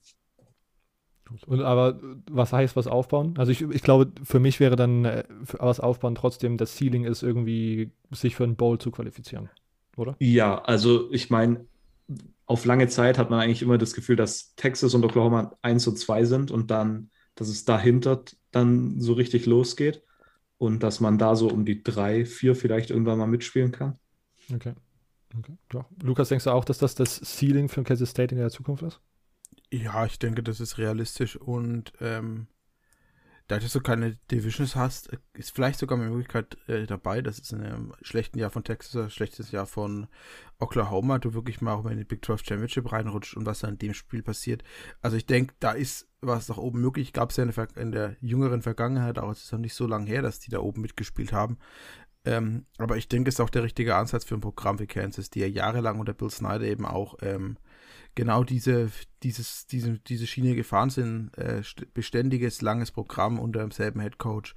Und ich denke, dass sie da jetzt mit Chris, äh, mit Chris Climate auf dem richtigen Weg sind, dass das auch für Zukunft so weitergeht. Das Ceiling ist, äh, no, sorry Robert, äh, das Ceiling kann man, glaube ich, so am besten beschreiben, dass man oben mitspielt und darauf wartet, dass die oberen Teams hier mal, mal und hin und hin und wieder einen Upset kassieren und dann man eingreifen kann und so vielleicht sogar tatsächlich mal, so wie es Lukas gesagt hat, in ein Big 12 Championship Game kommt und dann kann dort ja auch wieder alles passieren. Von daher, ich glaube, dass das so die, das Ceiling am besten beschreibt. Würdet ihr sagen, dass diese Beschreibung des Ceilings eigentlich auf alle Teams äh, zutrifft, außer Texas und Oklahoma, weil die sozusagen den Anspruch haben, oben mitzuspielen und Kansas und Texas Tech, die meiner Meinung nach halt unten im Tabellenboden irgendwie gerade so ein bisschen feststecken? Äh, ja, grundsätzlich schon. Also was man bei Kansas State zum Beispiel nicht vergessen darf, wenn du die Statistik durchgehst, seit 2011 ähm, haben sie die viertmeisten Siege in der Big 12. Also ist jetzt nicht das Programm, das du da erwartest. Aber sie sind eigentlich da oben schon. Sie ja. müssen es jetzt halt noch beständiger, ähm, klar, jetzt neuer Coach, das Ganze jetzt wieder auf das Niveau zurückbringen. Ähm, das, aber ja, wie du sagst, ich glaube, es ist für alle Teams eigentlich möglich, gerade auch in Kansas, dass wenn oben einer ausrutscht, dass sie, dass ein anderes Team hoch, hochschnellen kann, das ist, glaube ich, ja, das ist für alle Teams möglich. Seo, würdest du diese These unterstreichen, dass, Can äh, dass vor allem Kansas und Texas Tech unten im Tabellenboden gerade äh, feststecken und alle anderen Teams äh, sozusagen die Chance haben, auf die drei oder in einem schlechten Jahr von Texas und Oklahoma auf die 1 und 2 vorzurutschen? Ja, also jetzt nicht im kommenden Jahr und auch nicht vielleicht in den nächsten drei Jahren, aber auf lange Sicht hin könnte das tatsächlich passieren, ja. Okay. Ähm, das war der Kansas State Talk. Machen wir weiter mit der University of Baylor und Silvio ähm, in die University, äh, ich weiß gar nicht, ob University of Baylor oder Baylor University. Ähm, Baylor ba University. Baylor University äh, liegt in Waco, Texas und hat äh, 20.000 Studenten. Ähm, was geht bei den Bears, Silvio? Also ich meine, das war letztes Jahr eine schreckliche Saison. Also wirklich. Nicht nur, dass es auf dem Feld schlecht lief, und dann war, sondern dann war auch abseits vom Feld immer dieses komische Zeug, über das wir geredet haben, wo die riesige Meetings ge gehalten haben im Stadion. Ähm, das war ganz, ganz weird. Ähm, ja, also Baylor war ja 2019 sehr, sehr gut. Und dann äh, hat man den Headcoach verloren und dann ist man mit Dave Aranda eigentlich einen, vermutlich einen der besten Koordinator im College Football bekommen als Headcoach. Und dann kommt erstmal diese Leistung und dann denkt man sich, ja, nicht, nicht wirklich gut, aber ich würde es jetzt nicht allzu groß machen. Also ich finde so eine schlechte Saison nach Coachingwechsel ist immer akzeptabler, als wenn es jetzt, ja, als wenn es jetzt ein für vier Headcoach ist. Aber man muss trotzdem anerkennen, dass es ziemlich schlecht war. Man hat, es war tatsächlich sogar so schlecht, dass man Larry Fedora, den, den großen äh, Offensive Coordinator, Hire, ehemaliger Headcoach von North Carolina, direkt im Dezember entlassen hat, weil es einfach, einfach so schlecht war. Man hatte die 125, äh, Nummer 125 Offense in Yards per Play und 99. der Scoring Offense, was ähm, schrecklich ist. Ähm, das war wirklich sehr, sehr übel. Im Recruiting lief es dafür ziemlich gut eigentlich. Man hatte die Nummer 5 Recruiting Class in der Big 12, Nummer 8 war man im Jahr davor, Nummer 45 national. Ähm, und tatsächlich hat ähm, Baylor, wenn wir schon mal vorausschauen aufs Jahr 2022, hat man schon einige relativ gute äh, Commits. Man ist aktuell Nummer 19 sogar national, was ziemlich, ziemlich gut aussieht und Nummer 3 in der Big 12. Unter anderem hat man hier auch wieder einen Quarterback bekommen aus Texas, ähm, Kyron Drones, ähm, der von Shadow Creek kommt und einer von, ich glaube, zwei Four-Stars ist, die man hat mit äh, Tate Williams, hat man auch noch einen ähm, O-Liner, der auch aus Texas kommt. Ähm, relativ interessant. Und ja, vielleicht sieht man da so einen minimalen Aufwärtstrend, vor allem jetzt, wenn man die 2020er Klasse so halten kann, so stabil, dann sieht es auf jeden Fall positiv aus. Man verliert ähm, Charlie Brewer als Quarterback, ist, glaube ich, der, der größte und nennenswerte Abgang. Ähm, geht jetzt weg, war ja drei Jahre lang Starter. Ähm, und zudem verliert man, ähm, was auch noch nennenswert ist, äh, Defensive End William Bradley King, der gedraft wurde von den, äh, nicht den Redskins, von dem Washington Football Team. Sorry, ich kann mir das nicht richtig merken. Ähm, ja, dann, wie ich gesagt habe, man hat auch Larry Fedora verloren, beziehungsweise man hat ihn äh, gehen lassen. Ähm, und tatsächlich will ich darüber als erstes reden, und zwar über den Ersatz, der gekommen ist. Und ich glaube, das war vermutlich einer der besten Moves, den man hätte machen können. Äh, man hat als Offensive Coordinator Jeff Grimes geholt, der Offensive Coordinator bei BYU war und da die Offense rund um Zach Wilson gebaut hat, die ja im vergangenen Jahr unglaublich war. Ähm, man warte die Nummer 3 Scoring Offense und man hatte in Yards per Play sogar, war man Nummer 1, soweit ich mich erinnern kann. Und Zach Wilson hat sich von einem, ich, ich glaube, dass er vor der Saison so ein mittelmäßiger Quarterback äh, so mittelmäßig gerankt war im NFL Draft Ranking von Quarterbacks und dann sich zum Nummer, was war der Nummer 2 Pick ähm, hochgespielt hat. Also wirklich richtig stark. Und ironischerweise spielt ähm, Baylor dieses Jahr gegen BYU, was auch interessant ist. Ähm, über die Offense kurz ein paar Sachen. Man bekommt tatsächlich, obwohl ich gelesen habe, in, in Wikipedia steht das fa falsch drin, man bekommt Tristan Ebner zurück, der relativ gut aussah. Vor allem 2019 hatte er durch diesen ewig langen Touchdown-Run, für den er auf jeden Fall gelobt wurde, was als Running Back ziemlich interessant ist, da er, glaube ich, sowohl im Laufspiel aktiv sein kann, aber auch ähm, als ähm, ja, Passfänger, sage ich mal, ähm, zum Einsatz kommen kann. Dann natürlich die große Frage in der Offense ist die, die Quarterback-Frage mit Charlie Poor, der weg ist. Man hat Jacob Zeno und äh, Gary Bohannon, die, glaube ich, beide im 2020 Snaps bekommen haben. Aber Jacob Sino ist, glaube ich, derjenige, der als Starter gilt. Hat dann ja auch gespielt 2019 als, ähm, war es ein Big 12 Championship Game, als sich Charlie Brewer verletzt hatte? Ich weiß es gar nicht mehr ganz. Und dann, ich, und ich glaube, der war da sogar gar nicht so übel. Ich, der hat da doch so richtig viele Completions hintereinander gemacht. Der sah da ganz gut aus, besser als der letzte Saison aussah. ja, ähm, war ein ehemaliger Four-Star-Quarterback aus San Antonio, Texas ähm, und Bohannon war auch ein Four-Star aus Arkansas in der 2018er Klasse. War sogar der Top-Recruiter aus Arkansas.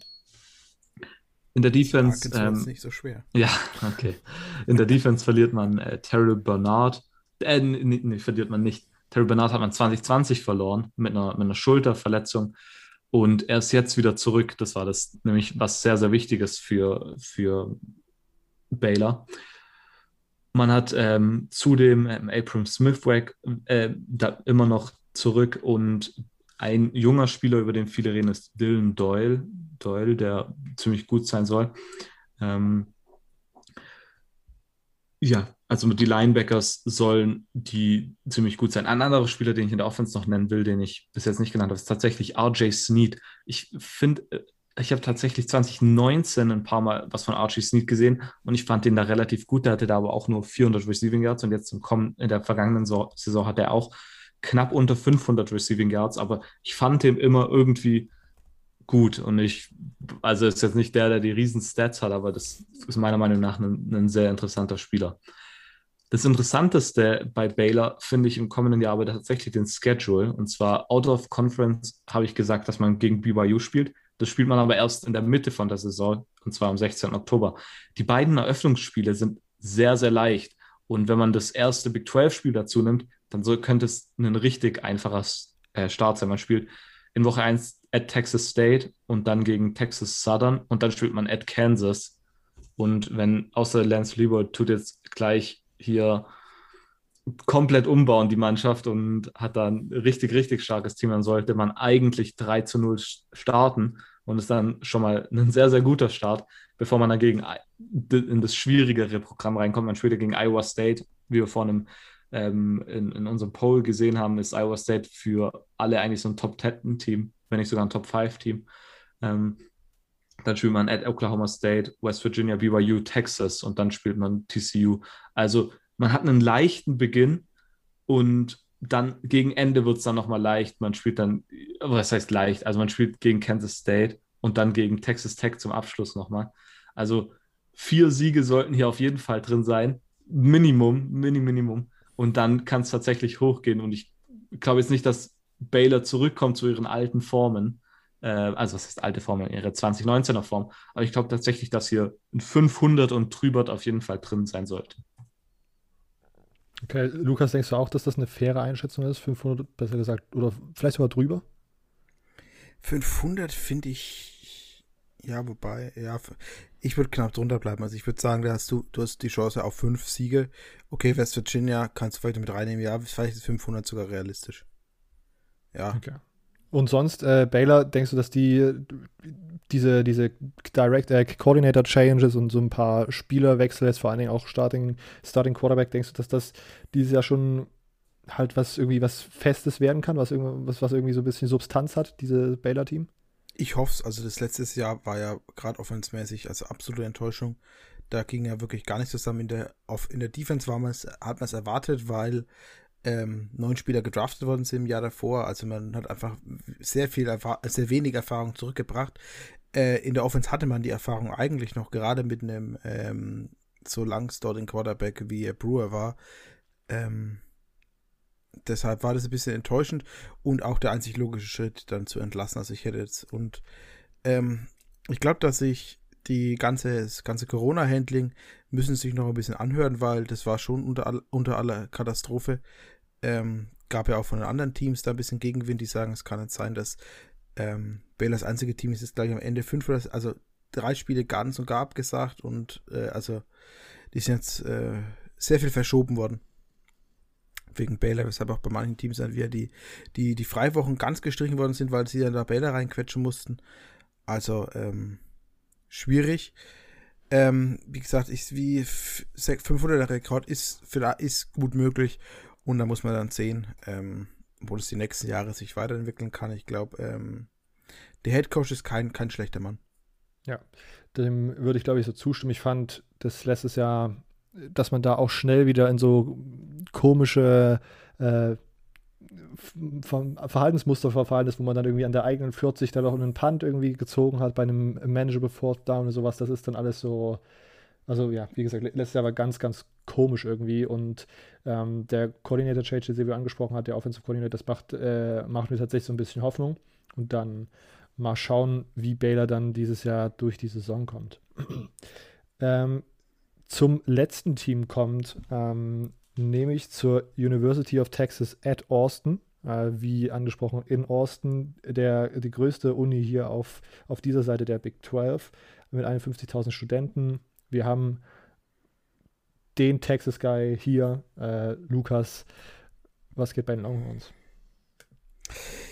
Ja, äh, kommende Saison wird wichtig. Und zwar gar nicht so sehr, dass man jetzt unbedingt gleich Big 12 Championship gewinnen muss, sondern es ist wichtig zu zeigen, dass sich ähm, in der Spielentwicklung was tut. Also ich glaube, man hat nächstes Jahr ähm, wahnsinnig viele Defensive-Spieler, die zurückkommen. Aber lass uns erstmal reingehen in die letzte Saison. Also die Longhorns haben die Saison mit 7 und 3 beendet und 5 und 3 in Conference. Ähm, wäre 6 und 3 gewesen, Kansas hat absagen müssen zum Ende der Saison. Ähm, absolutes Highlight-Game war aus meiner Sicht der 41-34-Sieg gegen Oklahoma State.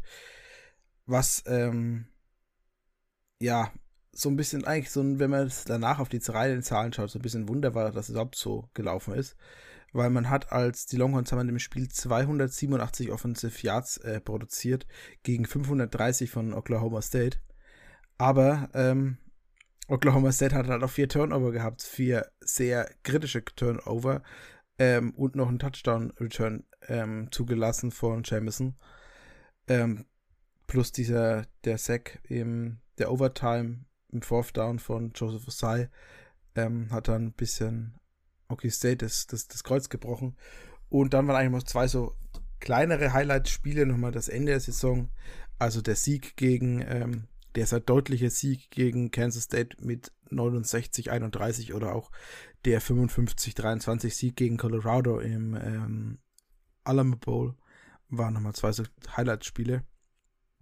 Jetzt kommen wir aber zum Highlight, äh, zum Lowlight-Game, das ich ja schon mal bei TCU angesprochen habe. Da war es das Highlight-Game.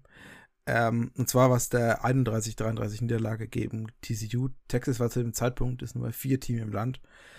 Ähm, darf so nicht passieren. Und dann vor allem, wenn man sich die, das ganze Spiel wurde ja im Grunde entschieden an, aufgrund eines Fumbles an der Goal-Line von Keontae äh, Ingram. Und dass der junge Fumble war eigentlich fast vorhersehbar, weil wenn man sich die, die, die drei Spielzüge davor einfach anschaut. Erst hatte er einen 52-Yard-Pass gefangen von Ellinger, läuft runter bis zur TCU 17, dann hat er den 16-Yard-Rush bis zur TCU Goal-Line, und wird dann im nächsten Spielzug ohne Pause, ohne sonst irgendwas gleich nochmal mit verbraten, dass der Junge auch keine Luft mehr gehabt hat und zufrieden war, dass er am Boden lag. Äh, also blöd übertrieben, es war in der Situation natürlich absolut nicht so.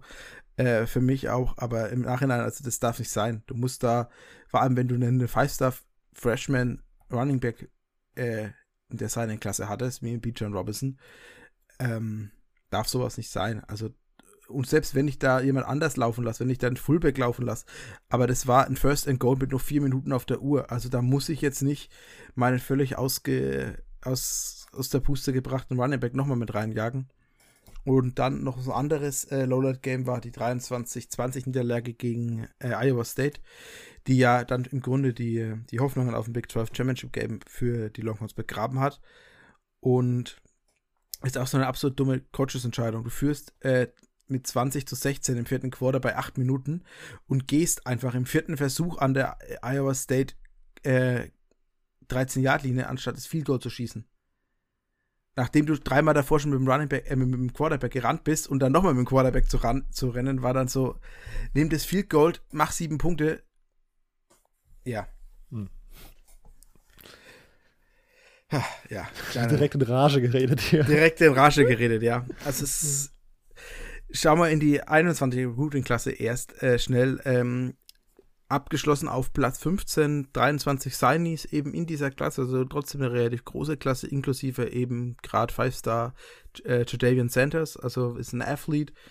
Ähm, alle Experten sagen, er soll auf Defensive End, er möchte jetzt aber auf Tight End starten. Mal schauen, wie da die Reise hingeht. Ähm, und eben vor allem hat jetzt, das dann eigentlich ist das Off-Season-Thema, aber es gab ja nach, dem, nach der Season dann, nachdem die, die erste Signing durch war, den, am 2. Januar, dem man ja bekannt gegeben hat, dass Tom Herman im Jahr 2021 noch der Coach sein wird. Also musste man ihn am 1. Januar noch im Amt lassen, um ihn dann am 2. Januar rauszuschmeißen und eben dafür dann ähm, Coach Sarkisian äh, als den ehemaligen Offensive Coordinator von Alabama zu verpflichten. Ähm, und was hat sein Coaching-Staff gemacht? Sie sind erstmal ins Transferportal und haben eigentlich die Schwachstelle im Team, die schon seit zwei Jahren die Schwachstelle ist, seitdem ein jetzt bei USC angestellter Defensive Coordinator namens Todd Orlando die Linebacker-Position so in Grund und Boden rekrutiert hat, ähm, hat man sich jetzt erstmal am Ende vier Linebacker im Transferportal geholt, eben um da eine gewisse Depth aufzubauen und zu schauen, einfach wie kriegen wir diese Position äh, halbwegs adäquat besetzt. Ähm, und dann ist noch ein ganz wichtiger Spieler, glaube ich, einfach weil er so das, das der Lightning zu Beach Robinson Thunder ist. Ähm, das ist ehemaliger Forster, Bama äh, Running Back slash Slot Receiver Keelan Robinson, ähm, der jetzt eben erst noch vor ein paar Tagen committed hat und jetzt auch schon enrolled ist bei Texas. Ähm, wahnsinniger Speed Guy, also eine 4-4 gelaufen und eine ähm, 10, 13, 4, 100 Meter, also wirklich ähm, schon Elite Speed, der jetzt einfach da nochmal was Neues mit reinbringt. In der aktuell steht die Klasse im Recruiting jetzt die 2022 Klasse echt gut da. Äh, Nummer 5 Klasse im Land. Und aktuell, also gerade mal hat einen äh, Hein Forster mit Malik Murphy, der, als er committed hat, noch ein Five-Star war, inzwischen, da das in Kalifornien keine Saison gespielt worden ist, etwas äh, Abstriche bekommen hat. Äh, Jaden Blue, ein eigentlicher Five-Star Running Back, der von Rivals, nachdem er bekannt gegeben hat, dass er die Saison nicht an seiner Highschool spielen wird, äh, gleich mal um 250 Plätze in ihrem Ranking gestrichen worden ist. Der war, ist von Platz 30 auf Platz 280 gerutscht und dann äh, rutscht du halt auch im Composite runter. Deshalb ist er inzwischen noch ein Four-Star Running Back im Composite, aber eigentlich ein deutlicher Five-Star. Also 24-7 hat ihn immer noch als Spieler, äh, als Nummer 35 Spieler im Land. Ähm, zeigt, was da eigentlich für ein Talent da ist. Und dann hast du natürlich auch einige High-End-Leans, die ähm, ich eigentlich erwarte, dass die über die nächsten Monat oder Monate in die Saison rein, wenn, wenn sich alles so entwickelt, wie sie entwickeln soll, aus Texas Sicht dann committen. Das ist gerade Five-Star Evan Stewart. Der wird sein Commitment, nachdem er ja schon mal committed war, rausziehen bis zum Signing Day. Das ist, äh, der will die Aufmerksamkeit. Dann hast du Five-Star Calvin Banks, den ich jetzt wirklich spätestens zwei Wochen eigentlich erwarte, dass er zu Texas committed. Du hast Five-Star Offensive Guard äh, Campbell, auch jemand, der war schon immer hoch für Texas war, der schon immer eigentlich auch unter der Herman-Staff ähm, ein deutlicher Texas Lean war. Und du hast eben auch Five-Star Cornerback Denver Harris, der eigentlich nur noch zwischen Texas und Alabama steht. Hat jetzt kommendes Wochenende sein Official Visit bei Bama, da muss man dann schauen, wie es danach aussieht dann wird er wahrscheinlich sein Recruiting auch ähm, beenden. Und ja, gehen wir mal zum wichtigsten Incoming Freshman für die kommende Klasse und das ist aus meiner Sicht Xavier Murphy. Ähm, auch wieder gleiches Motto wie bei Keelan Robinson, wahnsinnig Speed. War eigentlich äh, committed to Michigan, hat bei Michigan sein Letter of Intent unterschrieben gehabt, ist, hat sich dann gegen ein frühes Enrollment entschieden, ist dann ähm, und hat dann während des ähm, kurz vor dem Texas Spring Games bekannt gegeben, dass er nicht bei Michigan auflaufen wird. Und da war davor schon die Gerüchte da, dass ähm, er eigentlich an seinem Signing Day zwischen Bama und Michigan stand und hat sich eben dann aufgrund von Sark am Spring Game der Texas Longhorns dafür entschieden, dass er jetzt bei den Longhorns dann aufläuft. Ist inzwischen ähm, am Campus und man hört auch wirklich nur Gutes über ihn, über seine, seine Attitude, über wie er, er kann Unterschiedsspieler sein, weil gerade äh, Speed ähm, fehlt den Longhorns auf den Receiver-Positionen. Herman ist die letzten Jahre immer auf besonders große Jungs gegangen und wenig auf Speed und jetzt ist es wirklich so, dass äh, sagt natürlich mit seinem System und dass er da mehrere Speed Wide Receiver wunderbar bedienen kann, hat man ja mit seinen vier ähm, First Roundern die letzten zwei Jahre gesehen. Genau. Auf diesem Thema ist logischerweise dann die, die Entlassung von Coach äh, Herman und jetzt der neue, ähm, der neue Staff. Eine tolle Mischung aus wirklichen High-Level-Recruitern, äh, wie gerade ein Coach Banks, das ist der Tight End und Special Teams Coordinator. Und wenn ihr wissen wollt, warum der gut rekrutieren kann, schaut ihr euch ein Foto von ihm an und dann schaut ihr euch ein Foto von seiner Frau an und dann wisst ihr, warum er gut rekrutieren kann. Oder dass er gut rekrutieren kann. Ähm, und eben auch Coach Flood, also ein der O-Line-Coach von Bama, der ehemalige, der uns ja auch die beiden ähm, Zwillinge geklaut hat, äh, deren Namen mir jetzt gerade entfallen sind. Ähm, der ist jetzt eben auch entschuldigt, das Telefon im Hintergrund, dass aber niemand im Haus da rangehen kann. Ich müsste den Podcast jetzt unterbrechen. ähm, ja, also Coach Flood äh, hat uns auch bei vielen O-Linern, die ja wichtig sind, dieser Klasse für Texas, wieder so ins nach vorne gebracht. Also man muss jetzt schauen, wie sich das, ähm, dass das alles so geht. Players to watch für die kommenden Saisons sind für mich, einmal muss man schauen, wer wird Quarterback. Also da steht es eigentlich zwischen Hudson Card und Casey Thompson. Ähm, Casey Thompson ist inzwischen, also offiziell ist er, glaube ich, Redshirt Sophomore, aber eigentlich wäre er jetzt dann Senior was seine Zeit am Campus angeht. Ähm, da muss man schauen. Nee, er wäre Junior. Junior wäre. Genau. Äh, muss man schauen, wie sich das weiterentwickelt. Ähm, wer da am Ende gewinnt. Ich gehe im Moment damit, dass Casey Thompson startet und Hudson Card dann übernimmt. Ähm, dann natürlich Beatrice Robinson, ähm, Future Heisman-Winner. Ähm, und Troy O'Meara, ein Ratchet Freshman, der letzte Saison eben leider sich im Camp schon verletzt hat. Ähm, von dem ich wirklich sehr viel erwarte. Also auch im String Game tolle Ansätze gezeigt. Ähm, war da zwar nicht, konnte da zwar nicht äh, getackelt werden, aber seine Route Runs und seine sah wirklich toll aus. Und in der Defense, der Marvin Overshawn, ähm, Linebacker, der glaube ich so von Safety auf Linebacker runtergerutscht ist und wirklich dieses Upside hat, ähm, in die erste Runde zu rutschen im Draft mit einer guten Leistungssaison. Zusammen mit äh, Contra Coburn, Defensive Tackle, äh, ein Bär von einem Mann, 300, äh, 6, 6'3, 340 Pfund. Ähm, äh, was willst du mehr von einem Defensive Tackle? Und eben gerade ähm, letztjähriger Five-Star Alfred Collins, ähm, toller Spieler. Der Shuttle ist relativ schwer, äh, Big 12 typisch, ähm, für die kommende Saison. Und ähm, es gibt so ein paar äh, Make-or-Break-Game, also gerade das äh, TCU-Spiel ist für mich ein absolutes Make-or-Break-Game.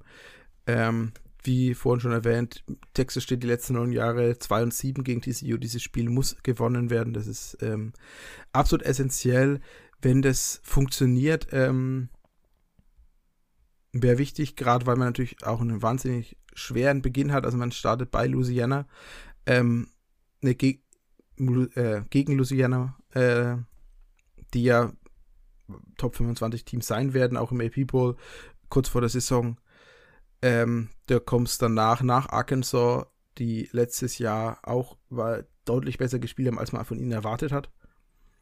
Ähm, die wirklich auf dem Abwärts, äh, Aufwärtstrend sind mit ihrem neuen äh, Head Coach. Dann hast du klar, dann hast du so ein Entspannungsprogramm mit Rice und Texas Tech. Dann hast du TCU wirklich dieses äh, Make or Break It Game. Dann kommen die Sooners. Ich sehe die Sooners nächste Saison wirklich als ähm, zu stark aus an, wenn das alles so läuft. Also die sind eigentlich für mich so jemand äh, Favorit auf die nationale Meisterschaft. Ähm, und dann gehst du die Reste siegen. Oklahoma State, Baylor, Iowa State. sind alles machbare Spiele. Kansas machbar, West Virginia sowieso und Kansas State dann zum Schluss. Ähm, also ich, ein Bowl-Game ist auf jeden Fall drin, sag ich jetzt mal. Ähm, Upset Watch musst du wirklich schauen, dass du gegen Louisiana gewinnst. Das ist, äh, es könnte, es ist wirklich so ein wahnsinniger Stolperstein. Es, die bringen wahnsinnig viel Erfahrung mit, haben toll gespielt letzte Saison. Ähm, der Head Coach ist schon lange da, hat sich ja jetzt trotz mehrerer Anfragen von der SEC dagegen entschieden, in die SEC zu wechseln. Ähm, will das Team weiterhin aufbauen. Das ist so, also ein großer Stolperschein. Und da muss man schauen, wie, wo es nächstes Jahr hingeht. Es ist wichtig, dass man eine, trotzdem eine gute Saison bringt und eben viel ähm, Entwicklung zeigt bei den Spielern, was gerade was Herman verpasst hat. Herman konnte super rekrutieren, oder sein Staff konnte gut rekrutieren, aber man hat nie die Spieler weiterentwickelt. Also ein Caden Stearns hatte seine beste Saison als Freshman und kam danach nie wieder ran. Ich meine, das ist eigentlich ziemlich äh, auf, Aufzeichen, woran das dann liegt, äh, dass da eben kaum keine Entwicklung da ist. Ähm, und dann, glaube ich, hat man auch relativ gute Chance auf einen 2023er Five-Star-Quarterback aus New Orleans. Oh Gott. Die Manning-Dynastie in Austin, Texas. Wir sehen es schon. Die wäre, wäre schon gestartet, hätte. Also hat ja auch Eli zu, äh, selber zugegeben, also, äh, dass die Longhorns damals eigentlich der Favorit waren und nur durch den Ole Miss äh, Head Coach Wechsel eben auf den Head Coach, den der Vater Manning wollte, ähm, er überhaupt dann zu Ole Miss gegangen ist. Ähm, Silvio, ich frage dich jetzt nicht, ob Texas back ist, weil wir bis jetzt das gut überstanden haben, wir es einfach nicht äh, angesprochen haben und diese Phrase bis jetzt gerade eben nicht in diesem Podcast aufkam. Äh, gut, dass du es dann jetzt gemacht hast. Ja, ich wollte es nur, ich wollte nur mal kurz uns allen drei Als, auf die Schulter klopfen, okay, dass wir es okay. bis hier geschafft okay. haben. Ähm, Silvio, was denkst du von Texas 2021? Ich hatte tatsächlich auch nicht vor, es zu erwähnen. Also ich will damit nichts zu tun haben, jetzt, dass du das gesagt hast. Also ich habe nee. damit nichts zu tun. Ähm, ich bin tatsächlich, ich, ich bin tatsächlich gespannt, gespannt, was da in Saison 1 passieren kann. Ich meine, ich, was hast du gesagt, fast ein komplett neuer Coaching-Staff? Ja, ähm, äh, der Running Back Coach und der Wide Receiver Coach ja. sind die einzigen zwei Coaches, die geblieben sind. Das ist schon eine, eine richtige Umstellung und ich bin gespannt, wie weit die Spieler da an dieses neue System direkt ähm, sich gewöhnen können und wie dann sich sowas auch auf die Leistung ausübt. Ähm, ich weiß jetzt nicht, ob in Saison 1 die, die Erwartung so hoch sein sollte. Ich meine, Lukas hat selber gesagt, dass er sie nicht in der Top 25 hatte, also ähm, sollte die Erwartung vermutlich nicht allzu hoch sein. Ähm, aber ich bin tatsächlich sehr gespannt. Also ich muss, muss tatsächlich sagen, als man hatte immer gesagt, Steves, wenn, wenn Tom Herman geht, geht dann gibt es nur einen Coach, der kommt und das sei Urban Meyer. Und also dann war tatsächlich, als man Steve Sarkisian geholt hat, so ein bisschen die Sache, okay, was, aber ich finde, das ist jetzt nicht der schlechteste Hire gewesen. Also Ähm, auch wenn er natürlich, äh, wenn ich mich recht entsinne, immer seine Alkoholprobleme hatte.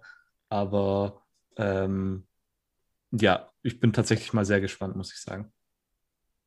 Ja. Ähm, ich, ja, also ich bin auch auf jeden Fall sehr gespannt. Ich habe tatsächlich auch schon, also ich, das Alkoholsache, die würde ich tatsächlich da, glaube ich, einfach mal rausnehmen. Ich habe schon verschiedene Podcasts und Sachen gehört und Sachen gelesen, wo recht eindeutig äh, klar wurde, dass das Ding der Vergangenheit ist. Ähm, ich finde das, ich finde auch, ich habe auch über das Scheme schon mal was für The Crunch dann geschrieben, wo Lukas mir auch mitgeholfen hat. Das kann ich auch nochmal in der Episode verlinken. Ich finde das Scheme von Sarkisian, was er da jetzt bei Alabama so ein bisschen etabliert hat, diese RPO-Pässe und den ganzen Kram, finde ich super interessant. Texas hat immer noch super viele Athletes, die das in der Offense umsetzen können. Ähm, ob das jetzt in halt Saison 1 so ist, weiß ich nicht. Und ich finde, aber ich würde ich, am Ende wäre ich trotzdem nicht überrascht, würde Texas sich irgendwie in die Top 25 am Ende der Saison einmogeln, so, sage ich mal ganz ehrlich. Ähm, auch wenn man sie jetzt vor der Saison äh, begründet auch, äh, also ist nicht, un, also man, kann, man kann sie auch unstrittig rauslassen, aber wie gesagt, am Ende kann ich mir auch gut vorstellen, dass da ein Push noch gemacht wird. Ich finde, das Louisiana-Game, wie Lukas gesagt hat, ist, glaube ich, wichtig, dass man da am, direkt auf einer High Note sozusagen anfängt. Ich, also ne, 2018, 19 mit, nee, 2017, 18. Ja. Äh, mit 17, 18 mit Maryland, ja. das ist dann immer so ein bisschen, äh, da hat man schon direkt kein Bock da war, mehr. Da war 17 noch verkraftbar, 18 war das Problem. Ja, naja, äh, ja, genau. Also ich glaube, das ist tatsächlich recht wichtig und dann bin ich da sehr, sehr gespannt und Texas sollte auf jeden Fall ein Team sein, was man sich ganz gut äh, anschauen kann, zumindest offensiv. Ähm, Lukas, was, äh, somit wären wir tatsächlich mit, den, mit, dem, mit der Hälfte der Teams durch. Die zweite Hälfte gibt es dann nächste Woche, wenn alles glatt läuft mit äh, Lukas Podcast-Partner Peter. Ähm, was, Lukas, sind deine, was ist deine Prediction fürs ähm, Championship Game in der Big 12? Stand jetzt eindeutig Iowa State gegen, gegen Oklahoma. Richtig, haben, haben, wir eigentlich im Grunde schon so besprochen gehabt, weil wir ja. äh, über die GCF-Folge geredet haben. Stimmt. Aber ich, ja. Ja, ich, weil ich auch sagen wollte, defense-mäßig hat man sich ja auch stark aufgestellt. Man hat mit Pete Krakowski wahrscheinlich einen der Top 3 Defensive Coordinator überhaupt im College Football äh, holen können. Was ja auch ähm, so eine Leistung war von Sarkisian und da auch wieder von Banks, ähm, der mit der gegen Krakowski früher rekrutiert hat in ihren ersten, in ihren Early Stages in ihrer Coaching-Karriere und dann jemanden zu sagen, hey, wir bauen da was auf und dann jemanden aus der, nie aus den äh, Pacific Northwest eben rauskam, zu sagen, okay, ich gehe zu Texas, ich mache das mit euch, ähm, war, glaube ich, auch ein großer Schritt und zeigt auch dieses Vertrauen, das eben die Coaching-Staff ineinander hat. Ähm, gibt wahnsinnig viele positive Re Reviews schon von den Spielern, die sie auch eben, ähm, wie soll ich sagen, also äh, in den Berichten steht halt drin, dass die Spieler wieder die Nähe zu den Coaches suchen oder sich bei den Coaches-Büros aufhalten, was die letzten drei Jahre nicht so war. Ähm, Sarkisian ist ein anderer Typ als Herman, also Herman eher so der, ich bin der Schlauste überhaupt, ihr könnt mir alle gar nichts und Sarkisian eben jemand, der ähm, auf die Spieler zugeht, der auf die, die, die Menschen zugeht. Es kommt auch beim Recruiting in den Berichten immer wieder raus. Ein ganz anderer Headcoach, was da, wie, wie er sich den Recruits gegenüber unter, äh, verhält und wie er auch offen ist und über die Bescheid weiß und auch wirklich Bescheid weiß und nicht nur, was ihm jemand zwei Minuten vorher ins Ohr geflüstert hat. Ähm, also ich bin gespannt, wie weit es gehen kann. Ich glaube, dass seine, seine alten Stationen, gerade Washington, was er ja hatte, oder auch USC, ihn, ähm, also gerade USC war, glaube ich, einfach für ihn in seinem, in seinem Lebensabschnitt zu früh. Deshalb kam es vielleicht zu diesen Problemen, die er dann äh, persönlich hatte, die aber, wie äh, du eben es auch sagst, äh, schon lange der Vergangenheit angehören. Ähm, und dann die Zeit in der NFL ist natürlich auch was, was, was ähm, ihm, glaube ich, sehr viel weitergebracht hat, als Nachfolger von Kyle Shanahan und dann eben wieder zu Bama zurückzugehen und dort die Offense eben in zwei Jahren auf so ein Niveau zu heben. Ähm, ich bin positiv für die Zukunft. Okay. Sehr gut. Dann äh, müsste ich nur noch die Texas Booster sozusagen am Riemen reißen, damit da ein Head Coach ich, ja, die Booster halten sich halt so lange am Riemen, wie ähm, sie merken, dass das komplette Führungsetage von der University of Longhorn, äh, of Texas, ähm, also der AD, der President, also Jay Hartzell, ähm, CDC, also äh, Crystal Conte und eben auch der Board of Regents Chef, dessen Name ich jetzt nicht aus dem Kopf weiß. Die sind praktisch die drei Hauptköpfe an der Universität. Die drei haben sich zu dritt für Sarkisian entschieden und die drei tragen das auch und haben eine gewisse Einheit, die unter Herman nie da war, weil Herman wurde von einem Interimspräsidenten und einem äh, AD, der ein halbes Jahr später gefeuert wurde, eingestellt. Also das ist alles halt immer diese Umstände, in die du auch reinkommen musst. Und ich glaube, dass es diesmal einfach auch gefestigter ist. Und die drei haben ja die letzten Jahre am Campus so viel Geld äh, zusammentreiben können, was die neue Basketballarena angeht, was die neue South End Zone fürs, fürs Stadion angeht, die 250 Millionen Euro kostet, die jetzt äh, zum 1. August dann endlich abgeschlossen ist. Ähm, und auch noch viele andere Sachen. Also sie haben nach 50 Jahren endlich hat die University of, Long, äh, auf, auf Longhorns, äh, auf Texas, ähm, einen, einen Outdoor-Pool. Der wurde äh, von DKR, dem, äh, dem AD, also ehemaligen Head Coach von Texas und dann AD eben in den 70ern, 80ern, dem Head Coach des Swim-Teams schon in den 60er Jahren versprochen. Und der wurde dann letztes Jahr eröffnet. Ja. Also gerade, dass da ähm, eine gewisse Einigkeit da ist und dass der Conte die Booster schon gut im Griff hat und weiß, ähm, was er ihnen geben muss und dass eben, wenn das alles so funktioniert, wie es funktionieren soll, glaube ich, äh, kommt da auch wenig Gegenwind. Okay. Ja, ich bin gespannt. Ich muss mich ganz ehrlich sagen, bei diesem ganzen, wir reden jetzt Tom Herman schlecht, habe ich manchmal so ein bisschen das Gefühl, das muss dann, dann muss ja auch gesagt werden, damit man sozusagen diese Head-Coaching-Wechsel, äh, also irgendwie so ein bisschen sich schönreden kann. So, ich kann mir, klar kann ich mir vorstellen, dass Sarkisian ein ganz anderer Typ ist und irgendwie keine Ahnung, so ne, kommunikativ irgendwie ein bisschen besser als Tom Herman, aber wäre er so scheiße gewesen, dann wäre es nicht so lange Headcoach und so. Und wäre jetzt mal mein Take dazu und dann, äh, ich, ich, ja, keine Ahnung. Ich finde, wenn, wenn jetzt sozusagen Texas jetzt die nächsten zwei Jahre komplett underperformt, da sage ich mal, würde es mich nicht wundern, wenn dann auf einmal auch, oh, aber hier könnt ihr euch daran erinnern, wie er die ganzen Recruits nur irgendwie mit, äh, mit Nachnamen angesprochen hat, weil er konnte sich hier vorne nicht merken, also was rauskommt. Ich muss das, habe das Gefühl, man muss da manchmal ja. so ein bisschen mit ja. Das glaube ich, da, da, hast du schon recht, aber gerade dies, also diese Story mit, wie er sich den Spielern auf dem Campus verhält, also die ja. mit im Zuge der Prue McCoy Story, ist ja jetzt nicht was, was erst seit gestern bekannt ist, sondern das war ja schon während dieses, äh, dieser ganzen Episode eben so, dass es damals schon bekannt war. Okay. Dass das die Gründe waren. Die wurden vielleicht außerhalb vom Texas-Lager oder außerhalb von Texas Speedrider nicht so kommuniziert, aber also das war jetzt nicht die größte Überraschung. Okay. Nein. Also, ja. Ja, und ich habe, ähm, ich kann nur den Split Zone Duo Podcast immer mal empfehlen, da mit, mit zwei Leuten, die wirklich auch tief äh, in dieser College Football Booster Landschaft, also richtige Inside Reporter sozusagen sind. Äh, und was sozusagen von uns als Fans generell, oder von den Fans generell sozusagen immer nicht so beachtet wird, ist, wie wichtig diese Booster sind und wie, wie die im Hintergrund immer so ein ja, wie die ihren Willen umsetzen wollen. Also Booster im Grunde einfach Alumnis oder irgendwie Leute, die dem Programm nahestehen und super viel Geld haben und dem sozusagen das auch gerne bereitstellen.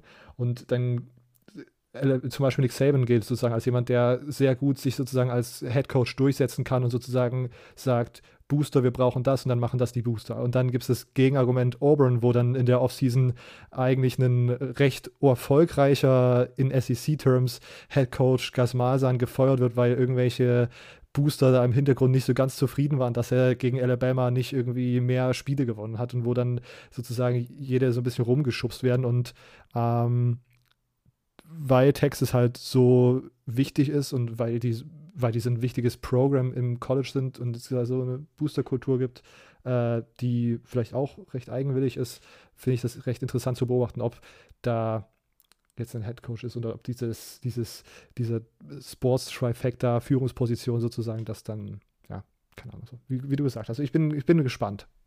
Ja, muss man sehen, wie sich es mit der Also bei Texas war der letzte, der die, die Booster im Griff hatte, war McBrown. Und der hat es zum Schluss zu gut im Griff. Äh, der hätte einfach früher abtreten müssen. Dann wäre seine Reputation bei Texas halt nicht so beschädigt worden zum Schluss zu. Okay, ähm, Silvio, noch irgendwelche Ergänzungen oder wollen wir hier abhaken? Also ich habe nichts mehr. Sehr ich hätte noch, ich hätte noch per Eggies Fact, falls, falls Silvio oh. noch Let's go, Lukas. das war's nur. Ich habe das Buch nur da liegen, aber. Achso, äh, gib, uns, gib uns einen. Gib uns einen zufälligen. Gib uns einen zufälligen. Chuck. If Texas A&M was given the opportunity to rewrite history and start the rivalry from the beginning of any decade of their choosing, we still would not have a winning record against Texas. Seit wann bin ich denn auf einmal der Texas A&M-Fan? Oh, Wer hat denn behauptet- Tex Texas A&M einmal verteidigt habe. Seitdem bin ich hier. Ja, und weil du A&M-Guy. äh, ah, ja, aber hast, äh, war es nicht so, dass äh, du eine Jacke bestellt hast von A&M? Oh, Silvio. Also ich habe ich hab keine Jacke von Texas A&M, also kann ich das weder bestätigen noch verneinen. Die nie ankam, oder? War, war das nicht so? Die leider bei Fanatics nicht mehr im Lager lagen. Ah, Also habe ich sie nicht. Also weiß ich nicht, von was du redest. Das habe ich mir auch nur fürs Meme bestellt. Hatte ich schon alles Ja. geplant, was ich davon ein Foto poste. Mm, okay. Mm, Kannst mir vorstellen. Das war wahrscheinlich das teuerste Meme gewesen, das ich jemals gemacht habe. Also eigentlich hätte, würde ich hier, sollte ich hier einen Lob für Effort bekommen. Nur Okay. um Lukas auf Twitter zu trauen, eine schöne Aggie-Jacke für 100 plus. Ah, Gott. Ja, sehr schön. Ähm, Lukas, wo kann man dir auf Social Media folgen und wo kann man deinen Podcast folgen? Also, so, also mir selbst einmal äh, at Lukas Huckem und den Podcast unter at Horns and Horses. Perfekt. Auch alles nochmal in der Episodenbeschreibung verlinkt. Lukas, vielen Dank, dass du da warst. Sehr gerne, sehr gerne. Wir hört, äh, ihr hört uns nächste Woche Mittwoch wieder. Ähm, bis dahin könnt ihr uns gern auf Instagram folgen, CFB Germany Podcast oder auf Twitter at CFB Germany Pod. Unsere äh, Webadresse, unsere, E- äh, unsere Homepage ist cfbgermanypodcast.home.blog auf den ganzen Social Media Accounts verlinkt. Da findet ihr auch Infos, wie ihr uns unterstützen könnt, monetär über Apple Podcast Rezensionen oder wenn ihr uns jemanden weiterempfehlt, mündlich oder digital, eine Propaganda. Ähm, ja, und sonst, wie gesagt, nächste Woche Mittwoch weiter, wenn alles gut läuft, mit Big 12 Part 2. Äh, bis dahin. Ciao. Huckem.